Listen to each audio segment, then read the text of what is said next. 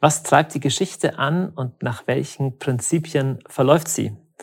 Hegel gilt als einer der Philosophen, die überhaupt am schwersten zu lesen sind. Er ist der letzte richtig große Systemphilosoph des Westens, also einer, der versucht hat, ein philosophisches Gesamtsystem zu entwickeln. Und auch wenn du ihn noch nie gelesen hast und noch nie von ihm sonst was gehört hast, bin ich mir sicher, dass du mit Philosophie nach Hegel schon in Berührung gekommen bist, denn sie war in den letzten 200 Jahren unfassbar einflussreich, besonders auch durch seine unterschiedlichen Schüler.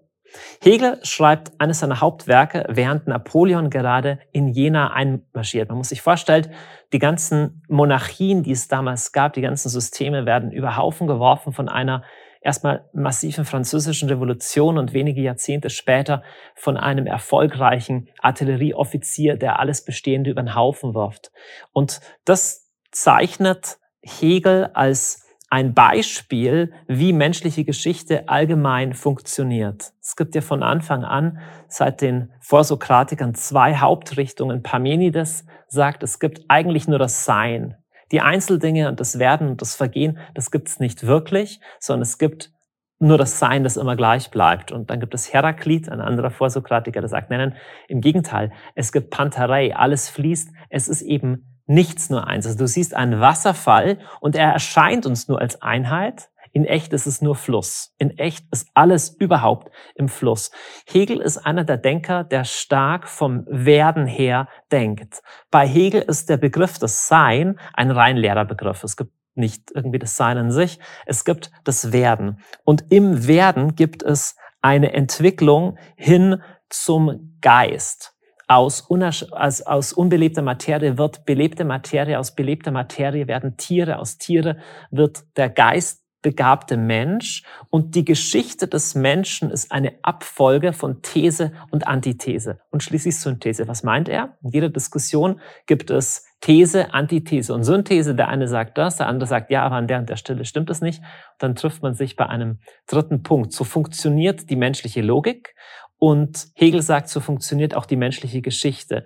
Abfolge von unterschiedlichen politischen Systemen zum Beispiel läuft auch nach These, Antithese, Synthese.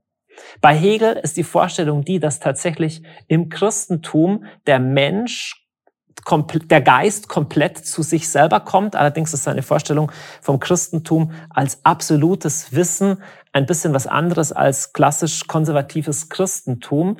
Seine Vorstellung ist, dass letztendlich der Geist die Geschichte antreibt. Also der Geist möchte mehr und mehr zu sich selbst kommen und er lenkt deshalb die Geschichte zu immer höheren Aufhebungen, wie Hegel das nennt, zu immer höheren Synthesen, bis er schließlich immer mehr zu sich selbst kommt.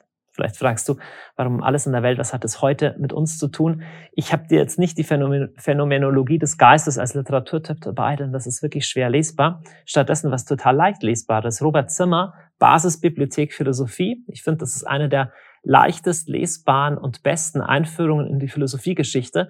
Wenn du da die Abschnitte über Hegel oder kurz vorher schon Kant zum Beispiel liest und dann Hegel und dann die wichtigsten Nachfolger von Hegel, wenn du zum Beispiel das über Feuerbach und über Marx liest, dann wirst du sehen, wie unglaublich wichtig äh, Hegel war für die gesamte Philosophie des 19. Jahrhunderts und schließlich auch für die Politik des 20. Jahrhunderts. Was meine ich damit? Grundsätzlich ist der Gedanke philosophiegeschichtlich unglaublich mächtig, dass wir nicht einfach den Geist an sich haben oder die Sprache an sich oder das Bewusstsein an sich, sondern dass es einen Prozess gibt, des ständigen Wandelns und dass dieser Prozess dialektisch ist. Also das ist nicht einfach ein Wachstumsprozess von A nach B, sondern es gibt These, Antithese, es gibt Revolutionen hin und her.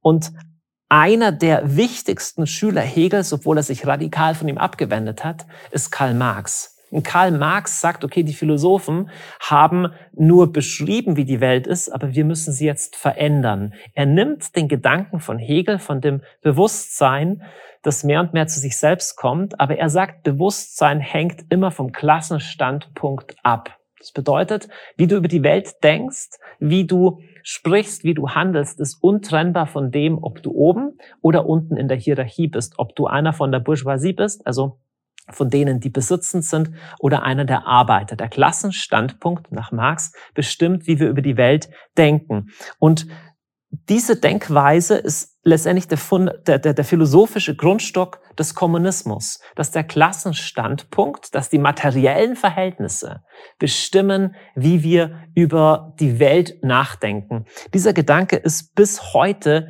unglaublich wichtig geblieben. Ähm, in, in den ganz modernen Ansätzen wie Critical Race Theory oder auch äh, Gender Studies ist eine, ein, ein, ein, ein spätes Echo von diesem grundsätzlichen Denken immer noch spürbar.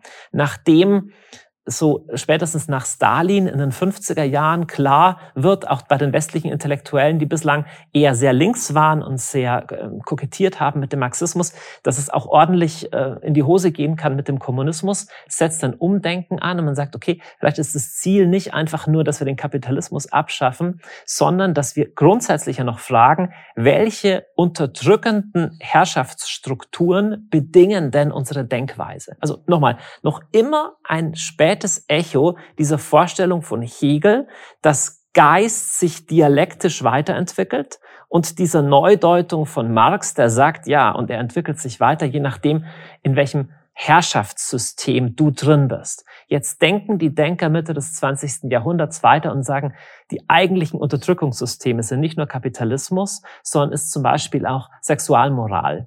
So die Frankfurter Schule, die äh, linke, neu, neumarxistische Denkrichtung in Deutschland sagt, es sind ähm, Marcuse zum Beispiel, es sind sexuelle Regeln und Unterdrückungsmechanismen, die den Menschen einengen. Und die müssen verändert werden, dass das Individuum befreit wird. Und später in Postcolonial Studies oder jetzt Critical Race Theory sagt man, es sind halt äh, praktisch Unterdrückungsmechanismen rassistischer Art, die die Art und Weise bedingen, wie wir über die Welt sehen.